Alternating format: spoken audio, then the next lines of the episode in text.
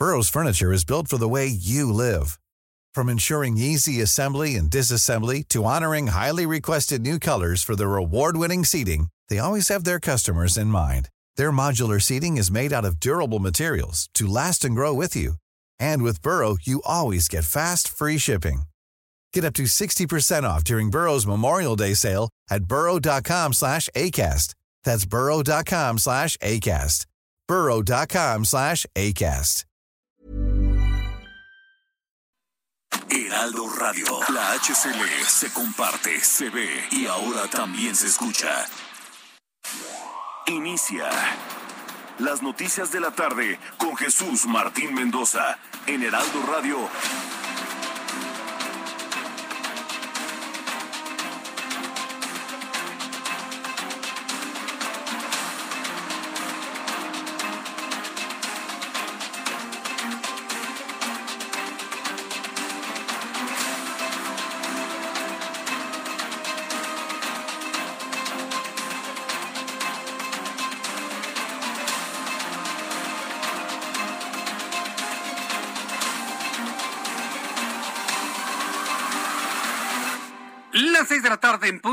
hora del centro de la República Mexicana. Iniciamos el Heraldo Radio en todo el país a través de la gran cadena de emisoras del Heraldo Media Group, de emisoras de radio del Heraldo en toda la República Mexicana. Me da un enorme gusto saludarle a través de estos micrófonos y esta hora, como siempre lo hacemos, desde este momento y hasta las 8 de la noche, toda la información importante que ha sucedido en México y en el mundo. Así que, como siempre le digo, súbale el volumen a su radio que le tengo la información más importante hasta este momento.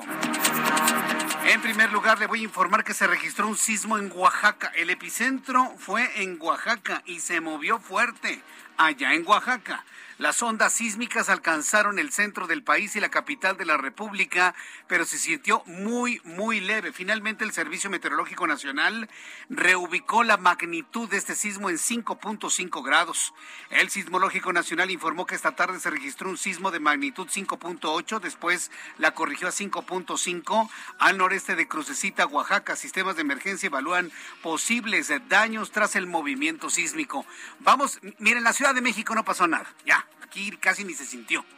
Eh, vamos a centrar nuestra atención en Oaxaca, en donde sí se sintió fuerte el sismo. Entonces vamos a estar muy atentos con nuestros corresponsales e información que llegue para darle a conocer de este sismo que espantó prácticamente a todos los oaxaqueños.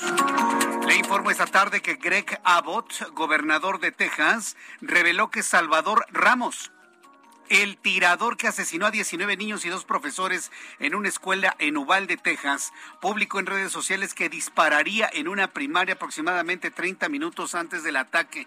Imagínense, parece que todos esos asesinos anuncian en las redes sociales sus fechorías antes de cometerlas. Imagínense lo que significaría revisar todas las páginas que existen visualizar posibles mensajes de riesgo y en ese momento iniciar una redada para detener estos locos.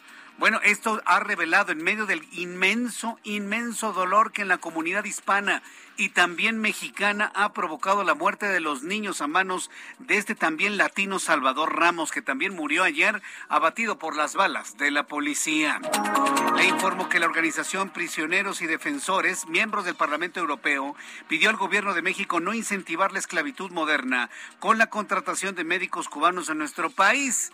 No, pues este tipo de mensajes no los entienden allá en el palacio, no, hombre.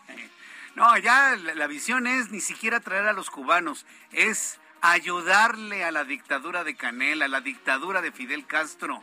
Ahora, bueno, pues con el trajecito de, de Díaz Canel. Es el objetivo de esto. A los cubanos, no, hombre, no les importa. Que el sistema de salud pues, ya está suficientemente atendido. Aquí se trata de mandarle dinero a la dictadura cubana. Y bueno, pues sale precisamente esta organización europea para que no se incentive la esclavitud moderna. Le puedo asegurar que no lo ven como esclavitud, ¿eh? Pero bueno, son precisamente estas cosas muy interesantes, ¿no? Los mensajes de países avanzados que llegan a países, pues, del tercer mundo. La Secretaría de Seguridad y Protección Ciudadana informó que ayer, martes 24 de mayo, se registraron 118 asesinatos, convirtiéndose en el segundo día más violento en lo que va del sexenio de Andrés Manuel López Obrador. 118 asesinatos en un día, no con Felipe Calderón, ¿eh? No, no, no. El día más violento de Felipe Calderón no tuvo más de 100 asesinatos y eso no es consuelo, ¿eh? No, no, ya en esta administración, en esta. Y no en el inicio, ya lleva casi cuatro años el señor ahí en el palacio y la violencia está imparable, es más peor que nunca. 118 asesinatos en tan solo un día, ayer. El presidente mexicano reveló que busca restablecer el sistema de trenes de pasajeros en México por ser parte de la historia del país. No, presidente, de historia no comemos, necesitamos algo verdaderamente práctico, práctico algo práctico que lleve a la gente para hacer negocios, para que los lleve a trabajar, no para estar en las monografías de las papelerías, se lo digo así con toda franqueza, ¿no? Las decisiones no son, no son para hacer una monografía, ¿sí? O estar en un museo, son para ser prácticos en el país. Mejor terminen el tren que va de la Ciudad de México a la ciudad de Toluca. El coordinador estatal de protección civil de San Luis Potosí informó que seis migrantes perdieron la vida cuando el autobús en el que viajaban se volteó y cayó en un barranco de la entidad. También informó en este resumen que pese a las críticas por el tiroteo de ayer en un colegio primaria, la Asociación Nacional del Rifle en los Estados Unidos confirmó este miércoles que sigue adelante con su convención anual en Houston prevista para este fin de semana y en el que participará el expresidente Donald Trump y el actual gobernador de Texas, Greg Abbott, entre otros. Habrá la convención, la convención anual en Houston, Texas, de la Asociación Nacional del Rifle. La van a realizar a pesar precisamente de lo que ha ocurrido en Ubalde. Por supuesto, en Houston se va a tocar ese tema para conocer finalmente cuáles van a ser las acciones para mitigar la venta de armas a menores de edad porque le vendieron esas armas a este señor Ramos, Salvador Ramos, menor de edad, 18 años. En Estados Unidos, una persona de 18 años es menor de edad, allá la mayoría es de 21 años. ¿Por qué, bajo qué circunstancias una armería le vende un arma de alto poder, de alto calibre a un menor de edad? Eso es lo que van a analizar en la convención anual de la Asociación Nacional del Rifle. Son las noticias en resumen. Por supuesto, también le, doy a conocer que Eduardo Lizalde, poeta académico, murió esta mañana a los 93 años, informaron diversas instituciones como la Secretaría de Cultura y la UNAM. Por el momento se desconocen los motivos del fallecimiento del también escritor. Vamos con nuestros compañeros reporteros urbanos. Empezamos con mi compañero Daniel Magaña con información en el Valle de México. Adelante, Daniel. ¿Qué tal, Jesús Martínez? Muy buenas tardes. Pues ya lo refería, prácticamente este sismo pues no se sintió en muchos puntos de la Ciudad de México. Recorrimos la zona pues de hospitales en la calzada de Tlalpan y es que son de los primeros puntos que cuando hay algún movimiento perceptible pues se aplica este protocolo pues, de desalojo de pues, los inmuebles, son edificios altos. En este momento, bueno, pues te puedo comentar que no se dio ningún tipo de desalojo, fue pues únicamente las personas que lo percibieron, principalmente personas que caminaban, pero no generó mayor alarma en la zona sur de la ciudad en cuanto a las condiciones vehiculares. Quien avanza en este momento en esta zona de pues, San Fernando para incorporarse a la zona de la calzada de Tlalpan, carga vehicular y también en la zona de San Fernando, sobre todo para las personas que continúan más adelante pues ya a través de esta vía hacia la zona de Xochimilco a través de su continuación la avenida Arenal. El reporte de Jesús Martín, muy buenas tardes. Muchas gracias por la información, Daniel Magaña. Con información del sur de la Ciudad de México. Vamos a entrar en contacto con Israel Lorenzana. Adelante Israel, ¿en qué zona de la ciudad te ubicas? Jesús Martín, muchísimas gracias. Nosotros estamos en el perímetro norte de la Ciudad de México. Fíjate que para muchos fue prácticamente imperceptible este movimiento telúrico. Nosotros nos dimos a la tarea de checar la zona de Tlatelolco, esta zona de edificios eh, gigantescos, donde por suerte fue prácticamente imperceptible. Muchas personas pues, ni siquiera se dieron cuenta, Jesús Martín, y es que hay que señalar no se activaron estas alertas sísmicas que están en la ciudad. Únicamente llegó la alerta a través de las aplicaciones en la telefonía celular. Por ello, muchas personas no se dieron cuenta, Jesús Martín. En materia vehicular, a través del eje Eje 2 Norte en su tramo Eulalia Guzmán. Hemos hecho un recorrido prácticamente desde la zona del Paseo de la Reforma y hasta la zona de insurgentes con dirección hacia la zona de Azcapotzalco, la circulación en términos generales aceptable. También a través del ex central Lázaro Cárdenas hemos checado esto desde la zona de Garibaldi y con dirección precisamente a la zona del circuito interior y en términos generales circulación aceptable, algunos asentamientos, pero nada para pensar en abandonar esta importante arteria. Jesús Martín, la información que te tengo. Muchas gracias por la información, Israel Lorenzana. Hasta luego. Hasta luego, que te vaya muy bien. Saludo con mucho gusto a Javier Ruiz. Adelante, Javier, ¿cómo estás? Muy bien, Jesús Martín, excelente tarde. Pues eh, Jesús Martín es un verdadero caos extra que tenemos en el paseo de la Reforma, llegando a cruce con la Avenida Morelos. Tenemos un bloqueo en ambos sentidos de esta arteria y es por ello que tenemos pues bastantes problemas viales, principalmente para quien transita dejando atrás la Avenida de los Insurgentes y esto en dirección hacia la zona de la Avenida Juárez. Son aproximadamente 30 a 35 personas, todas ellas pues eh, familiares de víctimas de desaparición, quienes están exigiendo al gobierno federal pues el apoyo, por supuesto, hay que recordar que les quitaron pues este mismo eh, hace unos eh, meses y es por ello que están exigiendo pues platicar con autoridades del gobierno federal, con autoridades de la Secretaría de Gobernación y es por ello que también pues tienen otro bloqueo justamente sobre la avenida Bucareli, casi a cruce con la zona de la avenida Morelos. Están exigiendo, reitero, pues que les den ese apoyo, no han llegado a algún acuerdo y es por ello que tenemos pues un caos vehicular. Las únicas eh, personas que dejan pasar Jesús Martín pues son los motociclistas y los ciclistas, los vehículos pues son desviados justamente en la calle de Atenas, la calle de Versalles, así que hay que evitar este punto, utilizar como alternativa la avenida Chapultepec o el eje central Lázaro Cárdenas es la mejor opción y en el sentido opuesto pues también está además utilizar insurgentes o el mismo circuito interior porque es complicado también llegando a este cruce tan importante que es justamente la calle de Antonio Caso. En este punto los están desviando hacia insurgentes. Así que no hay para dónde avanzar, evitar esta zona principalmente. Jesús Martín, el reporte que tenemos. Correcto, gracias por la información, Javier. Estamos atentos, hasta luego, buenas tardes. Estamos atentos, hasta luego. Muy intenso el tránsito en la Ciudad de México. Hoy ha sido un día verdaderamente para el recuerdo en cuanto a la cantidad de personas que están circulando por las calles de la ciudad. Cuando son las 6 de la tarde con 12 minutos, le tengo más información en el Heraldo Radio. ¿Y tú, sabes cuáles son las alternativas al cigarro? En general existen dos grandes grupos, los vapeadores y los calentadores de tabaco. ¿Y cuál es la diferencia entre ambos? Es muy sencillo. Los vapeadores son unos dispositivos que calientan un líquido que puede o no contener nicotina para después convertirlo en un aerosol. Esta alternativa no contiene tabaco. Por otro lado, existen los calentadores como ICOS, que a diferencia de los vaporizadores, utilizan tabaco real. Estos productos calientan el tabaco en vez de quemarlo, entregando el sabor del tabaco sin humo. Al calentar el tabaco en lugar de quemarlo, se elimina el humo, por lo que ICOS produce menos sustancias tóxicas comparado con los cigarros. La mejor opción siempre será dejar de fumar, pero para aquellos que decidan no hacerlo, existen otras alternativas como ICOS.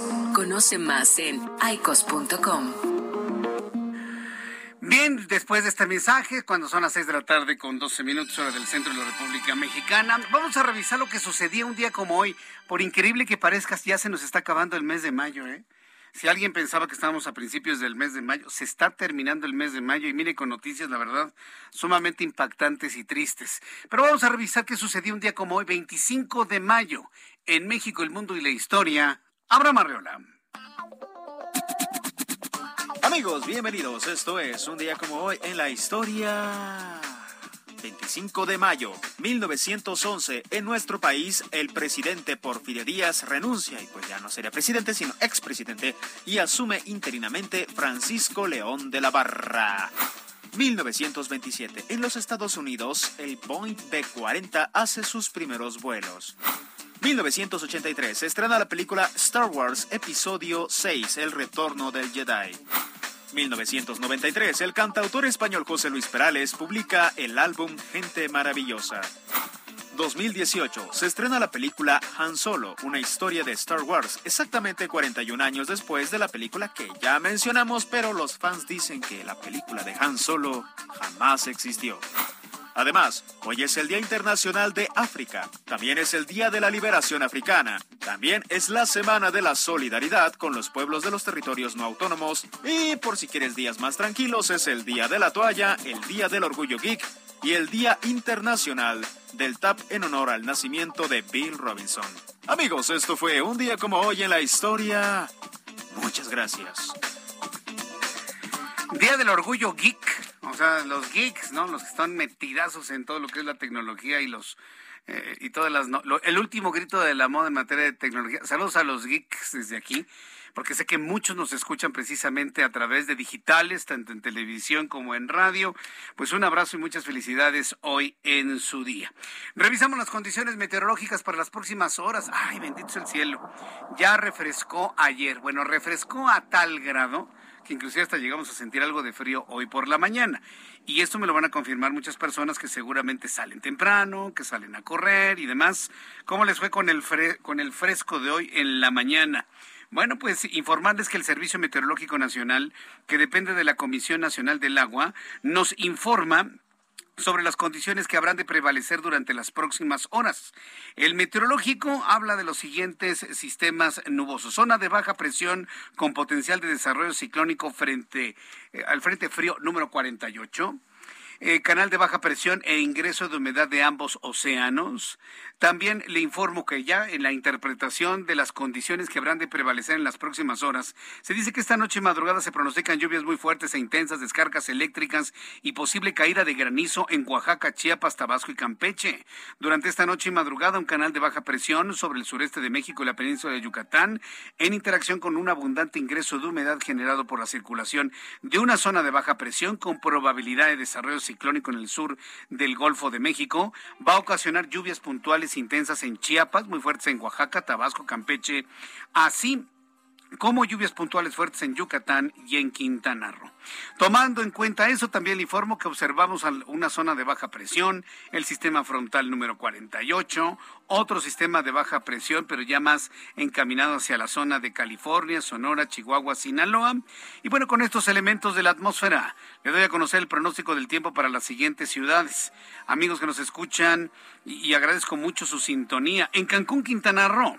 Temperatura en este momento 29 grados, mínima 27, máxima 32. En este momento 29. Para las personas que huyen del intenso calor y les gusta ambiente frío, frío, fresco, pues en Amecameca, Atlautla, eh, San Pedro Nexapa, rumbo a las montañas, rumbo al volcán Popocatépetl. Temperatura en este momento 14 grados, está lloviendo, inclusive puede caer un fenómeno de aguanieve en las montañas, mínima 3 grados y la máxima 16 grados Celsius. Pero ¿qué tal en Guadalajara? 33 grados en este momento, mínima 13, máxima 35. En Acapulco, mínima 23, máxima 31, 29 en este momento. Y aquí en la capital de la República, el termómetro está en estos momentos en 27 grados, va a bajar de manera significativa porque va a llover. La mínima 3 y la máxima 28 grados Celsius.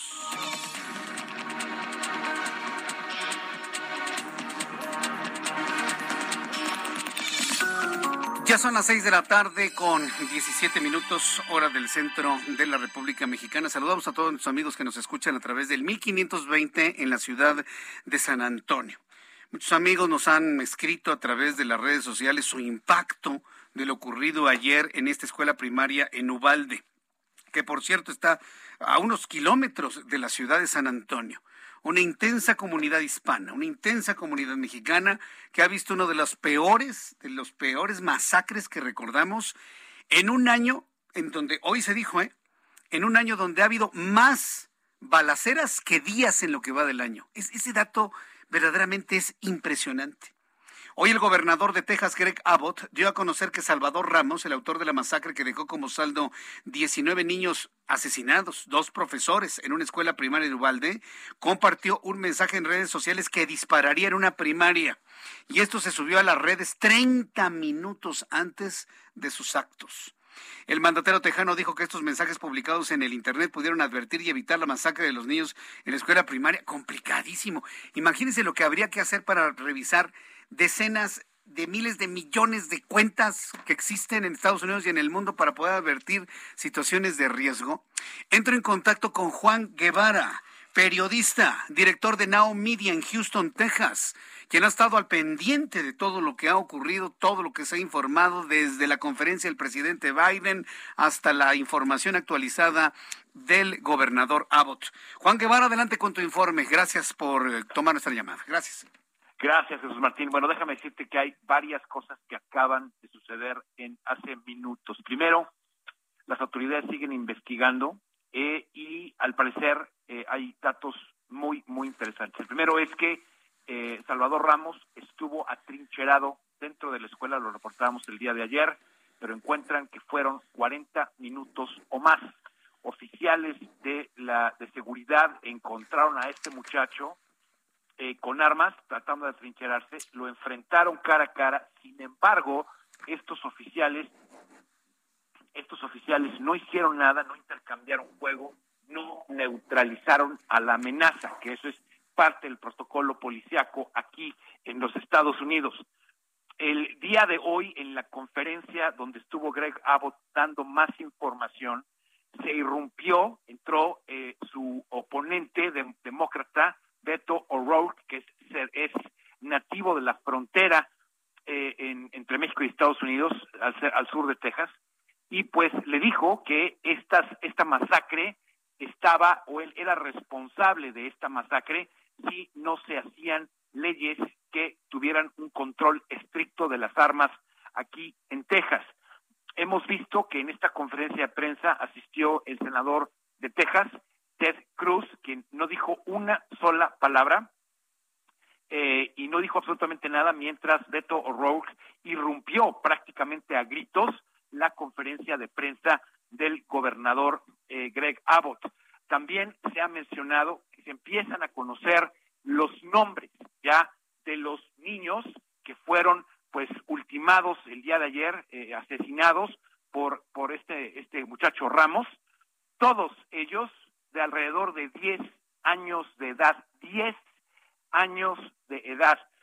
Eh, la maestra Eva, quien tenía 44 años de edad, eh, murió porque estuvo protegiendo a los niños, es decir, se puso, se interpuso entre la ráfaga de balas y estos muchachitos, estos niños, para evitar que eh, pues hubiera más víctimas. Ella fue asesinada precisamente porque trató de impedir que este muchacho Salvador Ramos pues tuviera pues más blancos al que tirar. Eh, también se dio a conocer lo que tú decías hasta hace unos momentos, que eh, Salvador Ramos eh, publicó, al parecer, él, sin embargo, están si fue otra persona en lo que él se transportaba a la escuela a través de Instagram, precisamente, el hecho de que anunciaba en redes sociales el que iba a hacer un disparo o disparar en una escuela primaria. Eh, se hizo una entrevista al abuelo del muchacho el día de hoy, hace unos minutos, al abuelo de Salvador Ramos, y él lo cataloga como un muchacho callado, introvertido, donde pues no hablaba con nadie, eh, se sentía raro, dijo el abuelo de Salvador, Salvador Ramos, en donde pues prácticamente no desplegaba más que una, un comportamiento, lo que llama este abuelo o este señor raro. La esposa de este señor quien es la abuela de Salvador Ramos, de 66 años de edad, se encuentra en estado crítico, ya que fue la primera víctima de Salvador Ramos. Le disparó en la cara, eh, prácticamente sobrevivió el disparo en la cara de este, de este muchacho. Ella fue la misma que alcanzó a llamar a la policía antes de que cayera inconsciente. Eh, no sabemos cómo le hizo, pero eso fue lo que dicen los investigadores. Alcanzó a llamar al 911 antes de este, pues, eh, caer en estado crítico, que es en donde se encuentra en este momento. Eh, hay muchas reacciones en todo el país sobre esto. Esperamos, como lo decíamos ayer, la Casa Blanca, lo anunciamos en primicia contigo, Jesús Martín, que Biden vendría a Texas. Ya la Casa Blanca confirma que va a estar Biden en Texas en los próximos días. Entendemos que iba a ser el día de mañana, sin embargo, eso fue lo que nos dijeron nuestras fuentes. Sin embargo, se espera que sea antes del lunes, ya que el lunes es el Día de los Caídos, Memorial Day. Entonces tendría que ser entre el viernes de esta semana y el domingo de este fin de semana. Es cuando se espera a Biden que llegue a, a, Texas, a Uvalde específicamente, para reunirse con las víctimas de, o con, las, con los familiares de estas víctimas para poder darles prácticamente el pésame. Y todo el Partido Republicano se ha vuelto un ocho, Jesús Martín, por una sencilla razón, por el hecho de que no están ofreciendo, de acuerdo a todo el reclamo popular, cuestiones específicas para ver cómo van a controlar las armas. Entonces, pues así las cosas, Jesús Martín, muy complicada, una situación muy grave. Eh, eh, la, la, policía de Houston específicamente está en alerta máxima porque empiezan las graduaciones de los muchachos en estos días y bueno, no queremos una circunstancia similar, espejo de lo que sucedió el día de ayer en Uvalde. Bien, Juan Guevara, muchas gracias por toda esta actualización. Nos quedamos escuchándote y verdaderamente con el corazón contrito de todo lo que ha ocurrido en las últimas horas en este lugar. Muchas gracias, Juan Guevara. Estamos a la orden siempre, José. Gracias, José. Bye, bye. Gracias a Juan Guevara, nuestro querido amigo de Now Media Noticias, director de esta empresa, periodista y que ha estado muy pendiente de todo lo que ocurre. Después de los anuncios, vamos a hacer una pequeña reflexión de lo que acaba de anunciar el presidente de los Estados Unidos, Joe Biden, y le tendré más noticias aquí en el Heraldo Radio. Le invito para que me dé sus comentarios a través de dos plataformas, a través de Twitter, arroba Jesús Martín MX, y a través de YouTube en el canal Jesús Martín MX. Mensajes y regreso.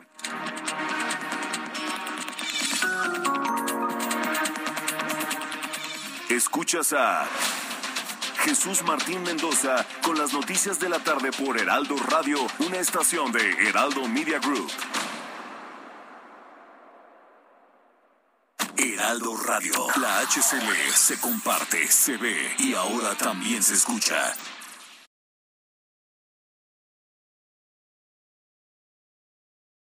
Heraldo Radio 98.5 FM. Escucha las noticias de la tarde con Jesús Martín Mendoza. Regresamos. Viaja, vive, disfruta. Transfiere tus puntos bancarios a Club Premier. Obtén 30% más y conviértelos en la mejor experiencia de viaje. Adquiere vuelos con Aeroméxico, artículos de la tienda en línea, noches de hotel, rentas de auto con Hertz y más. En el hot sale de Club Premier encuentras todo para volver a disfrutar cada experiencia. Emprendedores, empresarios e inversionistas, todos reunidos en un mismo lugar. La Feria Internacional de Franquicias. Este 9, 10 y 11 de junio en el World Trade Center de la Ciudad de México. Las franquicias más exitosas del mercado. Regístrate en www.fif.com.mx.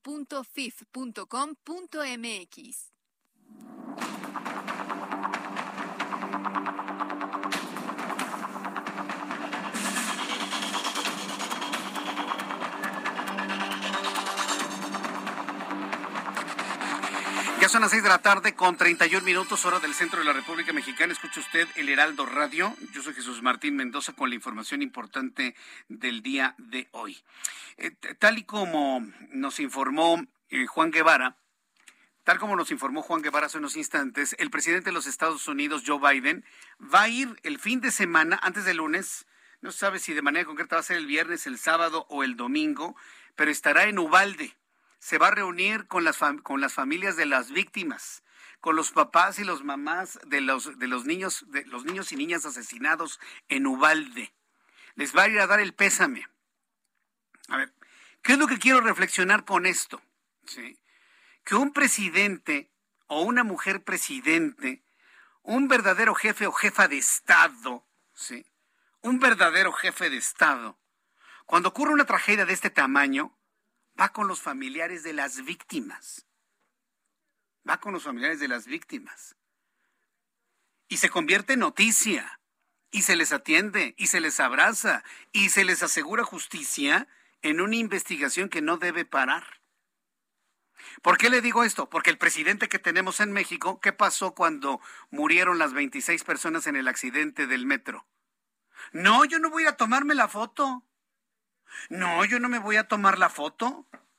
No, no, no. Esto no es un show mediático. Yo no me voy a ir a tomar la foto. Y no fue con los, con los papás, con los familiares de las 26 personas que murieron en el metro. Acá fueron 19 niños y tres adultos. ¿Ve usted la diferencia?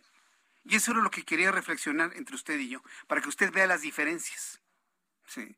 del tratamiento de las cosas.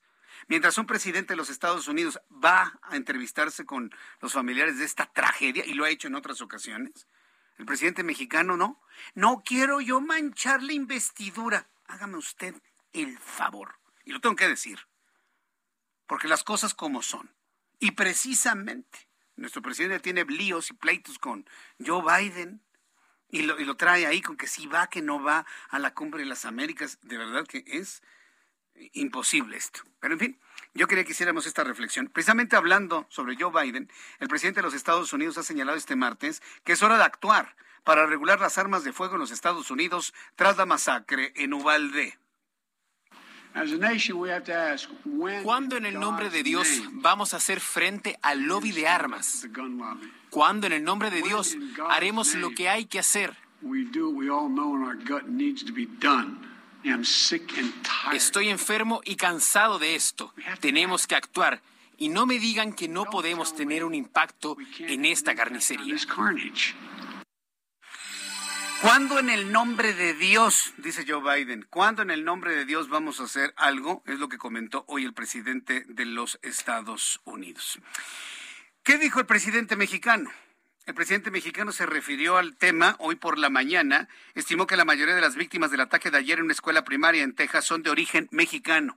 Ponga usted que no mexicanos, eh, sino ya nacidos en Estados Unidos de familias mexicanas. Prácticamente es obvio pensarlo por la misma naturaleza de la ciudad de Ubalde.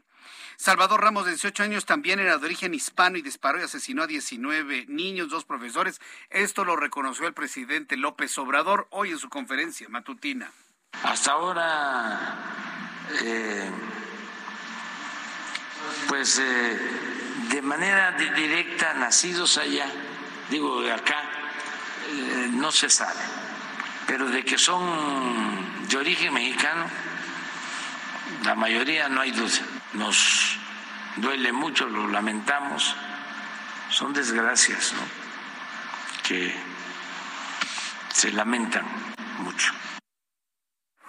Son desgracias que se lamentan mucho. Más adelante voy a platicar con Iván Saldaña, nuestro compañero reportero, quien nos va a informar lo dicho hoy por Ken Salazar. Ken Salazar, el embajador de Estados Unidos en México, quien declaró la importancia de prohibir en Estados Unidos la venta de armas de asalto tras la masacre en Texas.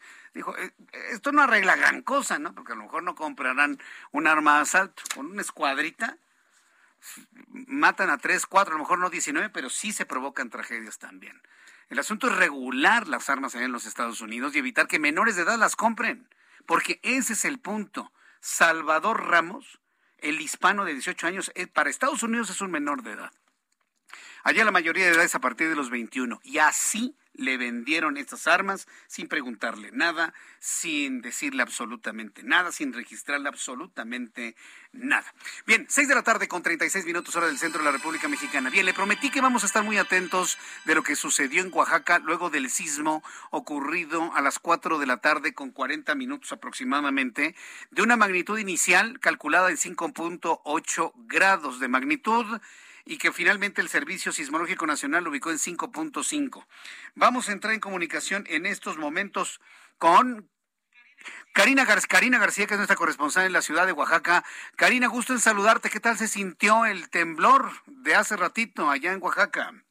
Es un gusto para mí saludarte y pues sí, efectivamente, en gran parte del estado, pues el sismo se sintió relativamente fuerte. Comentarte que tras este temblor, pues se reportan algunos daños en algunas infraestructuras, sobre todo en el istmo de Tehuantepec, en el municipio de Salina Cruz, en donde parte de un edificio que se encuentra en el centro de este municipio, pues colapsó. Se trata de una estructura que tenía daños previos por el sismo ocurrido en el 2017. Esta infraestructura pues colapsó, cayeron algunos arcos de esta casa que se encuentra pues en el centro del municipio de Salina Cruz.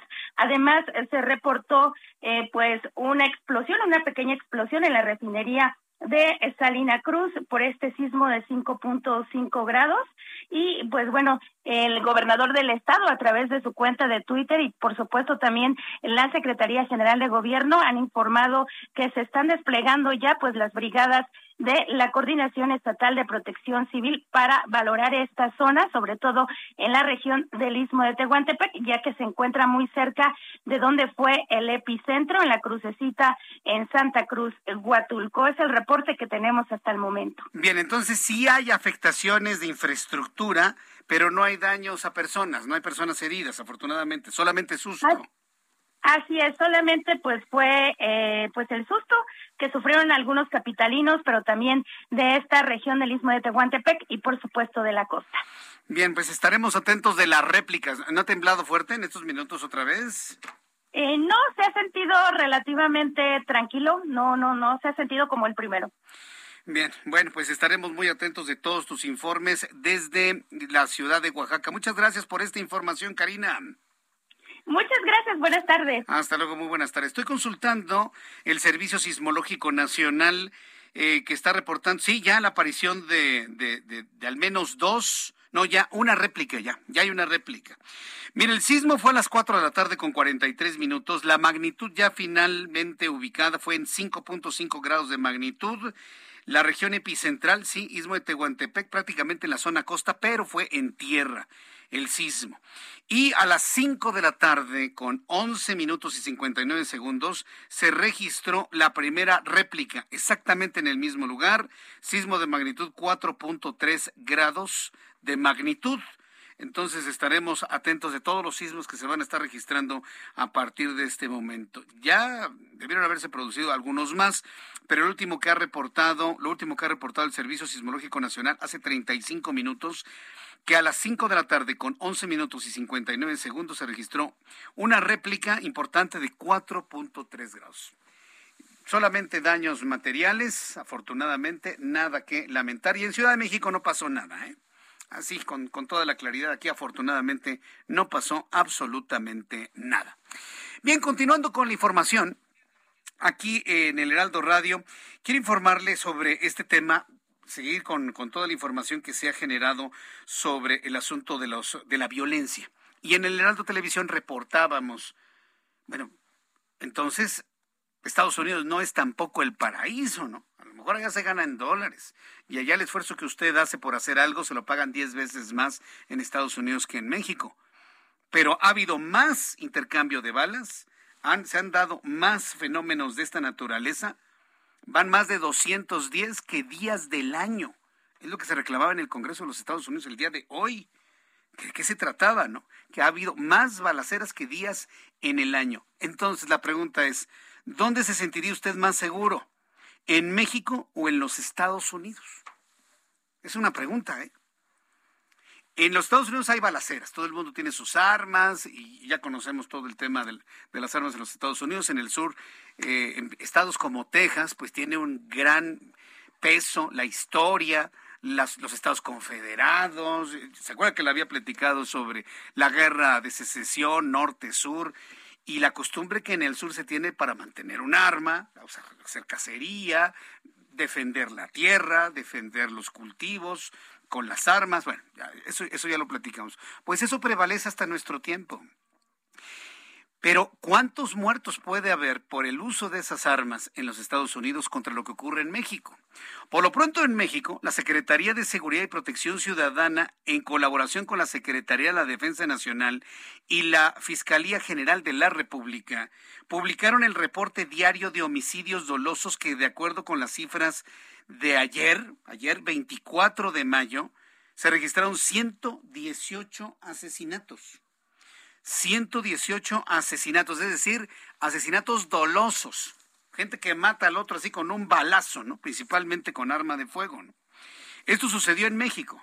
No son cifras de fifís, no son cifras de conservadores, no son cifras de partidos de la oposición son las cifras de la propia Secretaría de Seguridad y Protección Ciudadana, de la propia Sedena, del propio Ejército Mexicano y de la mismísima Fiscalía General de la República.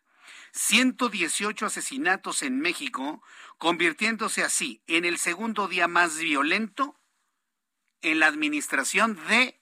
No, de Felipe Calderón, no, ya quítese la idea de que fue una masacre ese sexenio. Ya quisiéramos la tranquilidad en tiempos de Felipe Calderón, ¿eh?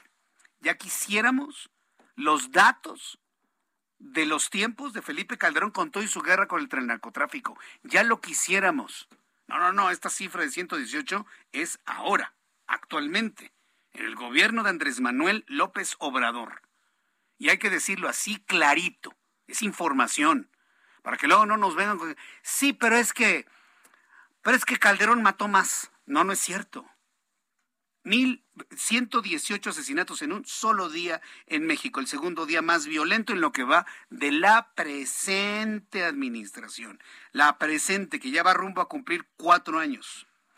Detrás del pasado 1 de diciembre de 2019, cuando se contabilizaron 127 homicidios en tan solo 24 horas. Ahí están los datos. ¿eh? Ahí está el dato preocupante de lo que verdaderamente estamos viviendo en nuestro país.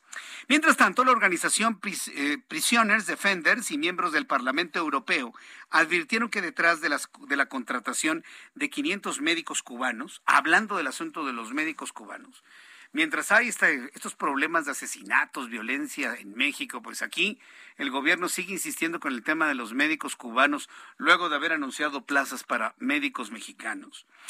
Ya este asunto ya rebotó en Europa, ¿eh? Y en Europa no lo ven como una ayuda ni para Cuba ni para México, lo están viendo como un tema de esclavitud moderna, esclavitud moderna. Yo me pregunto si ese argumento lo entenderán en Cuba o en México. ¿Lo entenderán los gobiernos? Yo le puedo asegurar que no, no creo que lo entiendan. La organización, esta organización no gubernamental y el Parlamento Europeo advirtieron que detrás de la contratación de 500 médicos cubanos se esconden condiciones de esclavitud moderna se esconden condiciones de separación de familias. Hay casos de violación, acoso sexual, inclusive hasta trata de personas. En el fenómeno este de los, yo les llamo técnicos en salud, que finalmente me lo aclaró Luis Miguel Martínez Ansúrez, nuestro buen amigo del Instituto Nacional de Administración Pública, me dice Jesús Martín, no son médicos, no son especialistas son técnicos de la salud y ya nos empezó a decir, ¿se acuerdan cuando Cuba tenía estos problemas? Bueno, pues tuvo que formar médicos para atender catarros y diarreas, nada más. Saben administrar un antiviral para un catarro, saben administrar un antibacterial para una diarrea que normalmente dan esos países tropicales. Bueno, entonces, todo eso en la contratación de estos técnicos a la salud, según el Parlamento Europeo, se pueden presentar. Esclavitud moderna, separación de familias, acoso sexual, trata de personas. Hoy en conferencia de prensa, su presidente Javier Larrondo apuntó que el gobierno de Cuba se queda con el 80% de los recursos que erogan otras naciones por sus médicos. Por ello cuestionó a México, al gobierno mexicano, si México necesita un acuerdo como este cuando cuenta con 305 mil médicos de todo tipo de especialidad en el territorio nacional. E, imagínense, esa es otra nota. Es increíble que el Parlamento Europeo tenga más claridad de cuántos médicos hay en México que el propio sector salud. Hablan de 305 mil galenos, médicos, doctores, de cualquier tipo de especialidad, desde los médicos generales hasta los de todo tipo de especialidades. Agustín Antonetti, quien es activista de los derechos humanos y especialista en geopolítica, señaló que los médicos vienen a México con amenazas de represalias. Vaya revelación que le presento hoy aquí en el Heraldo.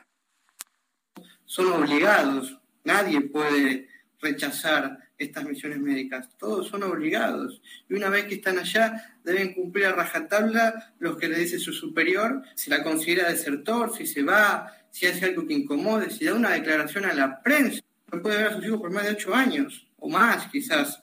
Son muchas las organizaciones que han clasificado esto como lo que es, una clara trata de personas. Lo que está pasando en América Latina, donde claramente se encuentran grandes cómplices de estas misiones médicas cubanas, donde hay grandes cómplices que trabajan en conjunto con la dictadura cubana, no hace falta solamente que sean gobiernos, sino gente de más de abajo, pero lo peor es cuando estamos hablando de cómplices de gobiernos. Pues ahí está la advertencia. Yo en lo personal pienso que toda esta argumentación que acabamos de escuchar que viene del Parlamento Europeo se va a quedar pues como eso, como meras palabras que se las lleve el viento. ¿Por qué? Porque es una argumentación demasiado avanzada, muy elevada, que va muy al fondo de las cosas que va a los verdaderos derechos humanos de las personas. Y eso no creo sinceramente que lo entiendan en Cuba y tampoco, y tampoco de este lado del Caribe. No. Sinceramente no lo creo. Pero bueno, finalmente ya el Parlamento Europeo hizo sus comentarios sobre este fenómeno de los médicos cubanos. Habrá que ver cuando lleguen cuántos médicos mexicanos se van a quejar de ese doctor que me mandaron nada más me estorba. Y en cuanto empiece a ocurrir eso, aquí vamos a tener las entrevistas para poderlo, pues sí, porque inclusive hasta los mismos médicos cubanos o técnicos en salud cubanos a lo mejor ni siquiera quieren venir a México. ¿eh? En una de esas ni siquiera quieren pararse aquí. Porque, pues, ¿para qué, ¿para qué vienen aquí? Se van a encontrar con lo mismo. Muchos de ellos quieren huir del régimen castrista. Pero pues, venir acá. Ya veremos cuántas historias se van a escribir en cuanto lleguen estas personas. El reloj marca 6 de la tarde con 48 minutos hora del centro de la República Mexicana. En unos instantes voy a tener comunicación con Misael Zavala, quien es compañero reportero del Heraldo Media Group, hoy en el Senado de la República. Vaya esa capela que se dieron, ¿eh?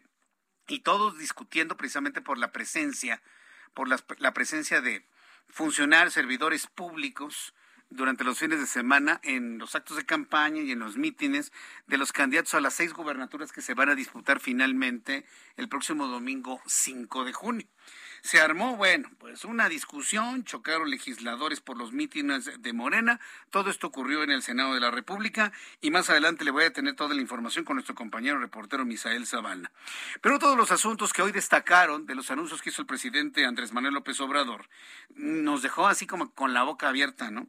Porque el presidente de la República en este día dijo que buscará restablecer el sistema ferroviario en México.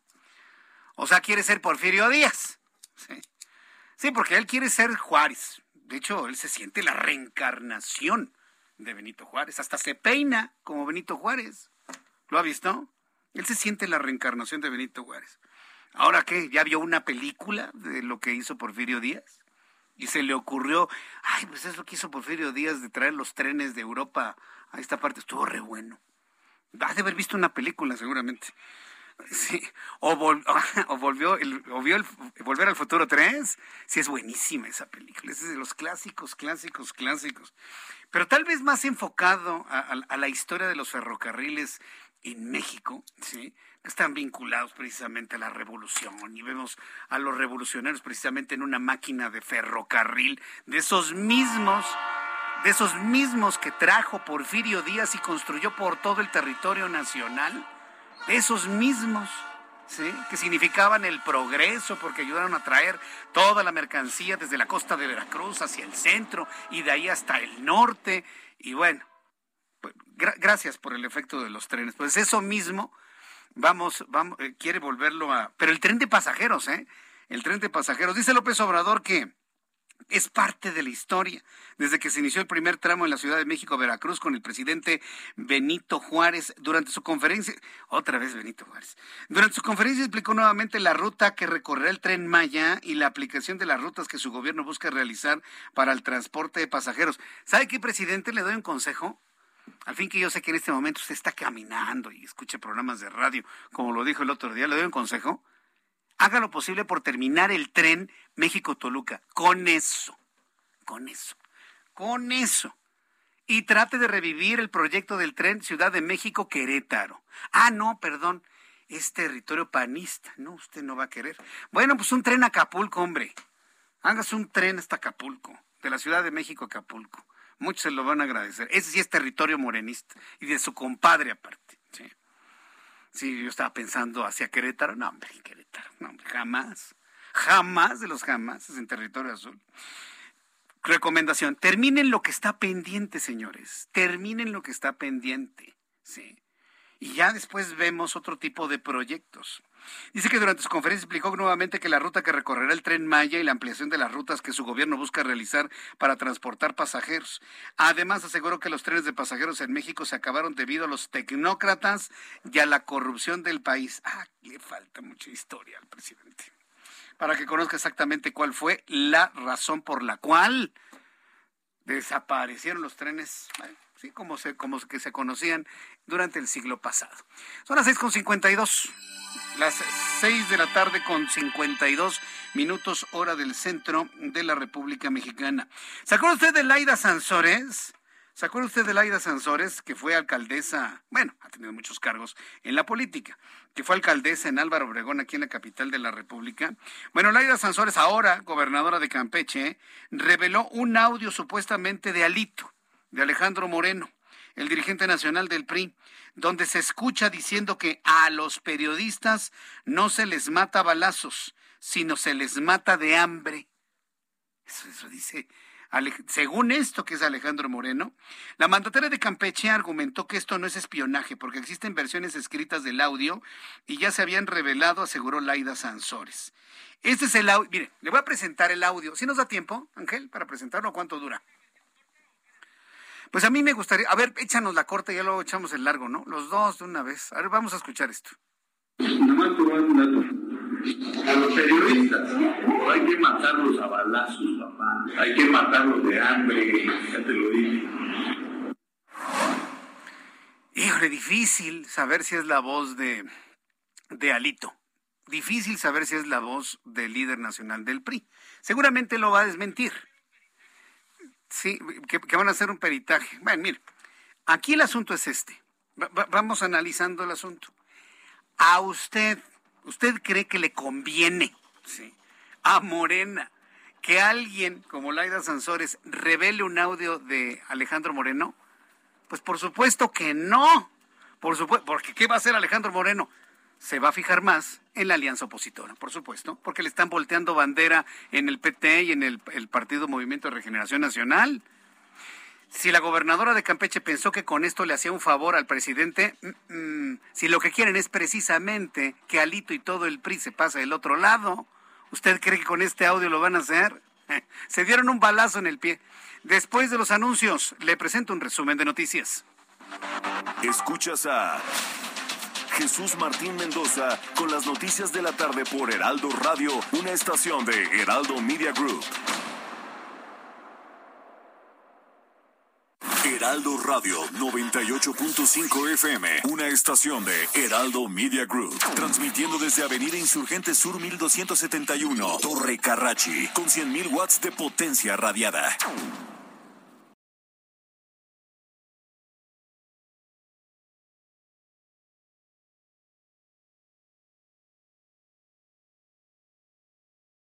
Heraldo Radio. La HCL se comparte, se ve y ahora también se escucha. Escucha las noticias de la tarde con Jesús Martín Mendoza. Regresamos. Viaja, vive, disfruta. Transfiere tus puntos bancarios a Club Premier. Obtén 30% más y conviértelos en la mejor experiencia de viaje. Adquiere vuelos con Aeroméxico, artículos de la tienda en línea, noches de hotel, rentas de auto con Hertz y más. En el Hot Sale de Club Premier encuentras todo para volver a disfrutar cada experiencia.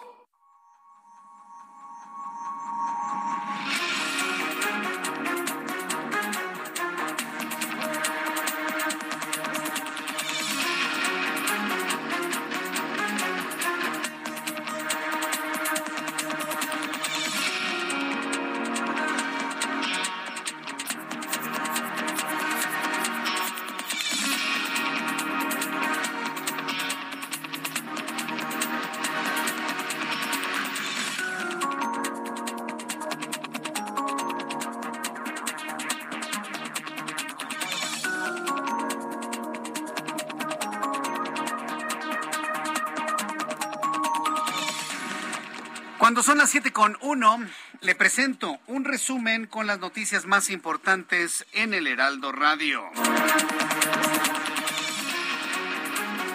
En primer lugar, le informo en nuestro resumen de noticias que el Servicio Sismológico Nacional dio a conocer que se registró un sismo de 5.5 grados en la Crucecita, Oaxaca.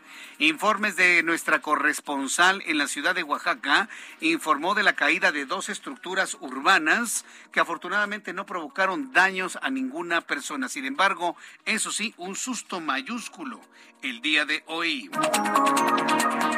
Greg Abbott, gobernador de Texas, reveló que Salvador Ramos, tirador que asesinó a 19 niños y dos profesores en una escuela en Uvalde, Texas, publicó en redes sociales que dispararía en una primaria 30 minutos antes de realizar el ataque.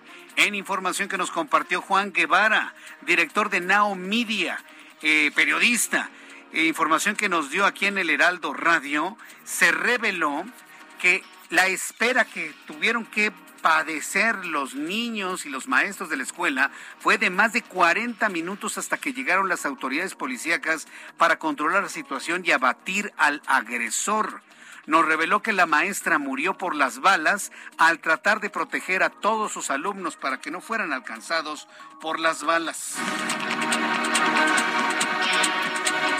También eh, se reveló el día de hoy que Joe Biden, presidente de los Estados Unidos, nos lo dio a conocer el propio Juan Guevara desde Texas.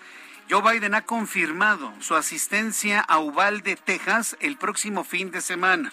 La visita no se ha precisado si será el sábado o el domingo, pero tiene que ser antes de, luna, de lunes que se conmemore en los Estados Unidos el Memorial Day. Organizaciones no gubernamentales y el Parlamento Europeo le están pidiendo al gobierno de México que no se incentive la esclavitud moderna con la contratación de médicos cubanos en el país. Revelaron en su información que se corre el elevadísimo riesgo de que, de que se caiga en problemas de violaciones y hasta trata de personas.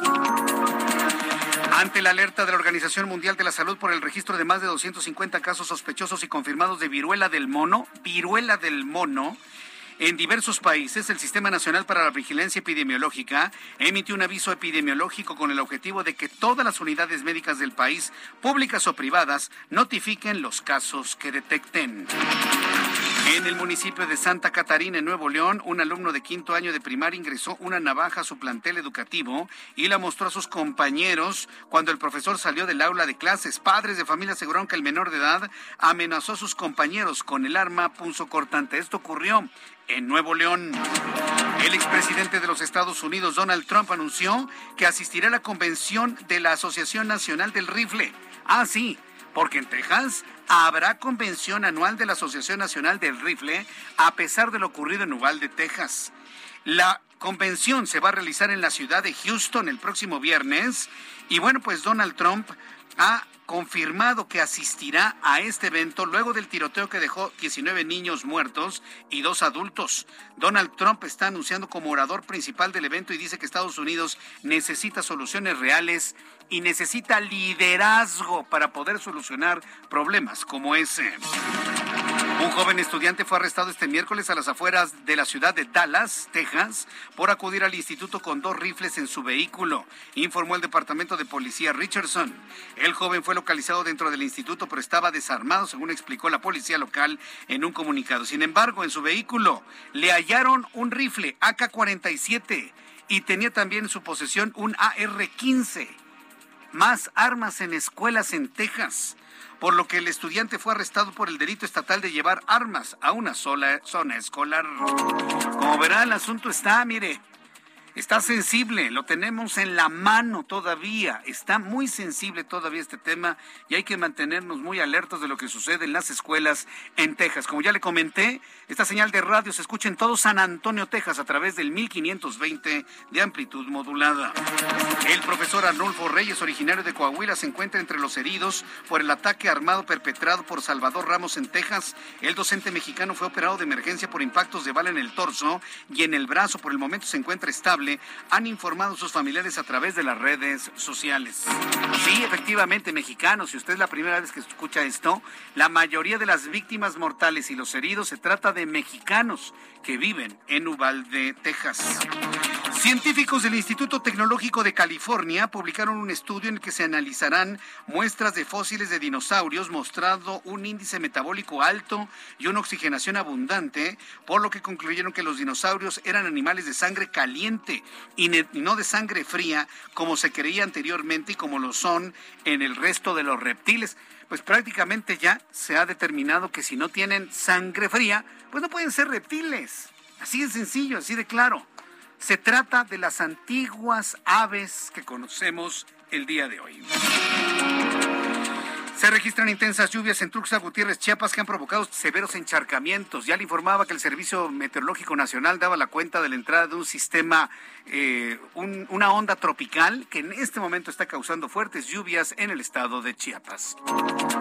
Estas son las noticias en resumen. Le invito para que siga con nosotros. Le saluda Jesús Martín Mendoza.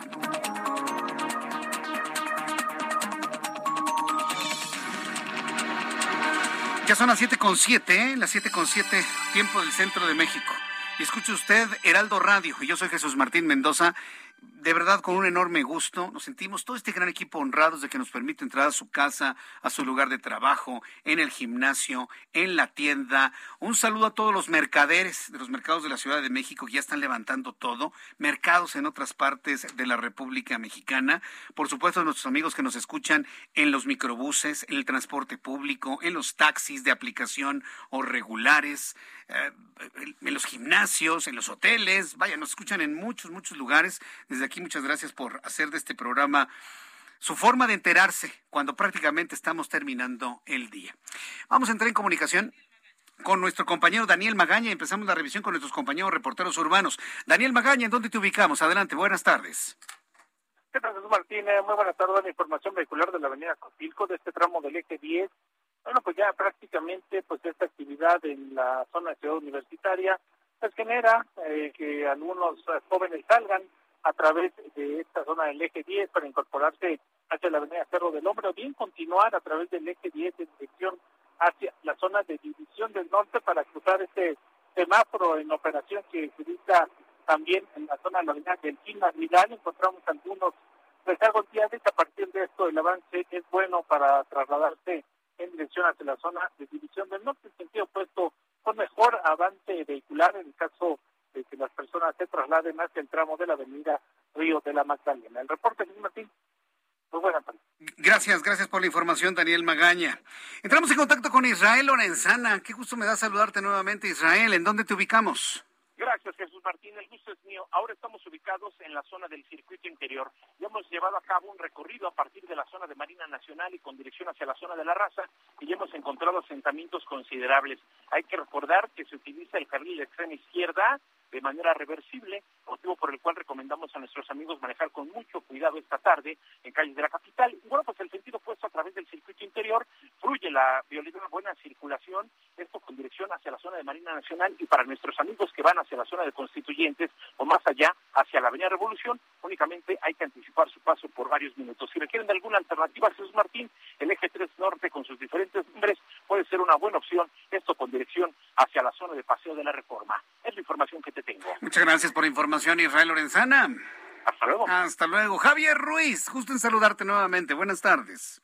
El gusto, amigo Jesús Martín. Excelente tarde. Continuamos en la zona del Paseo de la Reforma. Continúa este bloqueo, Jesús Martín, por parte del colectivo de familiares de desaparecidos de Guerrero y en todo el país. Están cerrando ambos sentidos del Paseo de la Reforma, llegando a Morelos, e incluso ya en el sentido hacia la Avenida de los Insurgentes, han pues colocado casas de campaña y es por ello que tenemos un verdadero caos para quien transita sobre reforma, dejando pasos insurgentes, llegando a la calle de Versalles, los vehículos son desviados y en el sentido opuesto, llegando a la calle de Antonio Caso. Hay que evitar este punto, desafortunadamente, pues también ya los que ven afectados son los, eh, las personas que utilizaban el Metrobús, muchos de ellos pues enojados, pues ya vienen caminando, tendrán que caminar prácticamente desde la zona de insurgentes y para llegar hacia Juárez para tomar el próximo Metrobús y esto pues por supuesto ya también genera molestias. Hay que evitar esta zona de reforma, utilizar como alternativa la avenida Chapultepec, la avenida de los insurgentes, incluso el eje central Lázaro Cárdenas es una buena opción debido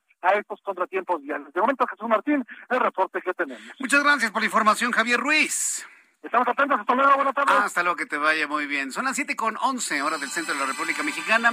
Es momento de conocer cómo quedaron los mercados financieros en nuestro país. Toda la información de economía y finanzas con Héctor Vieira. Toda la información de economía y finanzas con Héctor Vieira. Ay, no me digas que la computadora nos hizo un gesto. Sí, bueno, pues resetea la mano. Así, mira, oprimes el botón, se apaga y luego se... Ya, ya lo tenemos. Héctor Vieira con información de economía y finanzas. No, No, ¿sabes qué? Sí hazle receta. Si le oprimes el botón, lo dejas ahí prendido, se para el disco duro y ya lo vuelves a arrancar. Bueno, en cuanto esté listo, por supuesto, se lo voy a dar a conocer aquí en el Heraldo Radio. Así pasa cuando sucede. Mire, hace unos instantes, bueno, hace algunas horas, el secretario de Relaciones Exteriores, Marcelo Ebrard, escribió en su cuenta de Twitter que nuestro cónsul de México allá en Ubalde, nuestro cónsul Ismael Naveja en el Centro Cívico de Ubalde, Texas, espera noticias de posibles connacionales víctimas o afectados en la tragedia vivida hoy. El, mensaje que ha escrito eh, Marcelo Ebrard tiene tiene su fondo y su importancia, porque a este momento se ha hablado que la mayoría de las víctimas son de origen mexicano, son de ascendencia mexicana, posiblemente niños ya nacidos en Texas, pero cuyos padres y abuelos son de origen mexicano. ¿Cuántos de ellos son? No lo podemos saber todavía hasta este momento. Inclusive en las redes sociales se ha observado eh, ya un, collage de fotografías que ha dado a conocer los Estados Unidos. Allá nos andan con que este, la rayita negra en los ojos. Ay, no, no lo vayan a ver. Allá hay otro tipo de, concepciones sobre la información y de conocer las razones. Allá no le andan poniendo rayitas negras al rostro de Salvador Ramos. Conocemos el rostro del individuo. Allá allá este tipo de cosas fluyen de una manera mucho más abierta en el respeto al derecho a la información. Sí, porque todos tenemos el derecho de saber, por ejemplo, en el caso de un criminal y un asesino, conocer su rostro, sí, porque si hay personas afectadas por ese individuo, se tienen que fincar responsabilidades para que luego no nos salgan con que lo dejan libre por falta de pruebas, ¿no? No, no, allá en Estados Unidos, ahí sí se conocen los rostros para que la gente vaya y los identifique.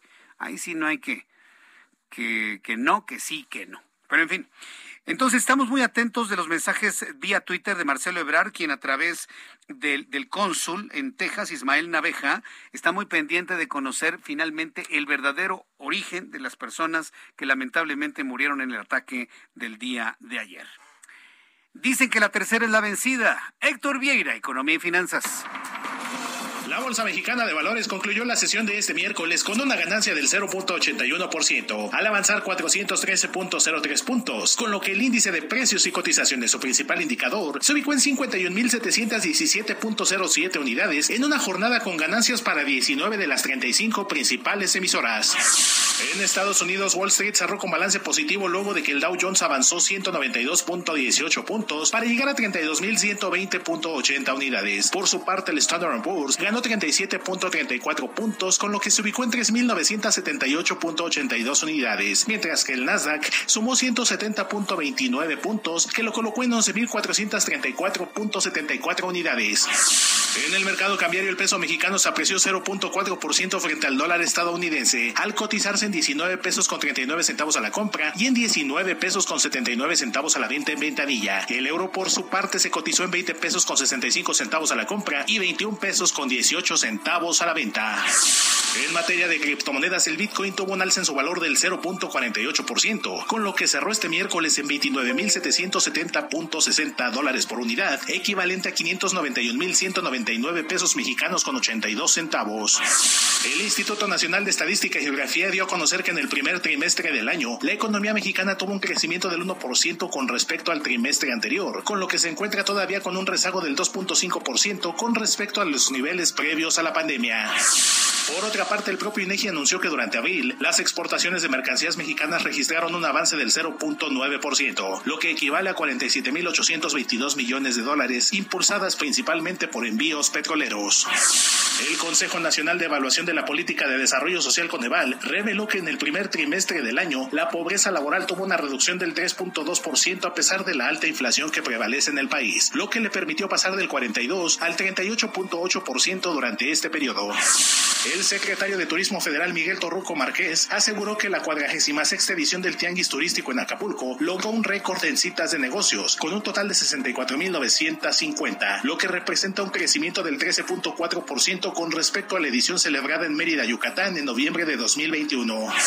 Informó para las noticias de la tarde Héctor Vieira. Muchas gracias, Héctor Vieira, por la información de economía y finanzas del día de hoy. El reloj marca 7:17, tiempo del centro de México. Comparecen los alcaldes de la Ciudad de México ante el Congreso de esta ciudad y correspondió el turno a Luis Gerardo Quijano, alcalde de la Magdalena Contreras. Estimado Luis Gerardo Quijano, bienvenido, qué gusto saludarlo en esta oportunidad. Muy buenas tardes. Muy buenas tardes, muchas gracias por este espacio y aquí estamos a la orden después de comparecer en la mañana ante el Congreso de la Ciudad de México. ¿Qué tal, qué tal la comparecencia? No fue un día de campo, ¿verdad? Por supuesto, pero vaya, finalmente se dieron datos de lo reconstruido y lo avanzado, ¿no? En Magdalena Contreras, Luis Gerardo. La verdad es que yo considero que nos fue bastante bien, como bien tú lo dices.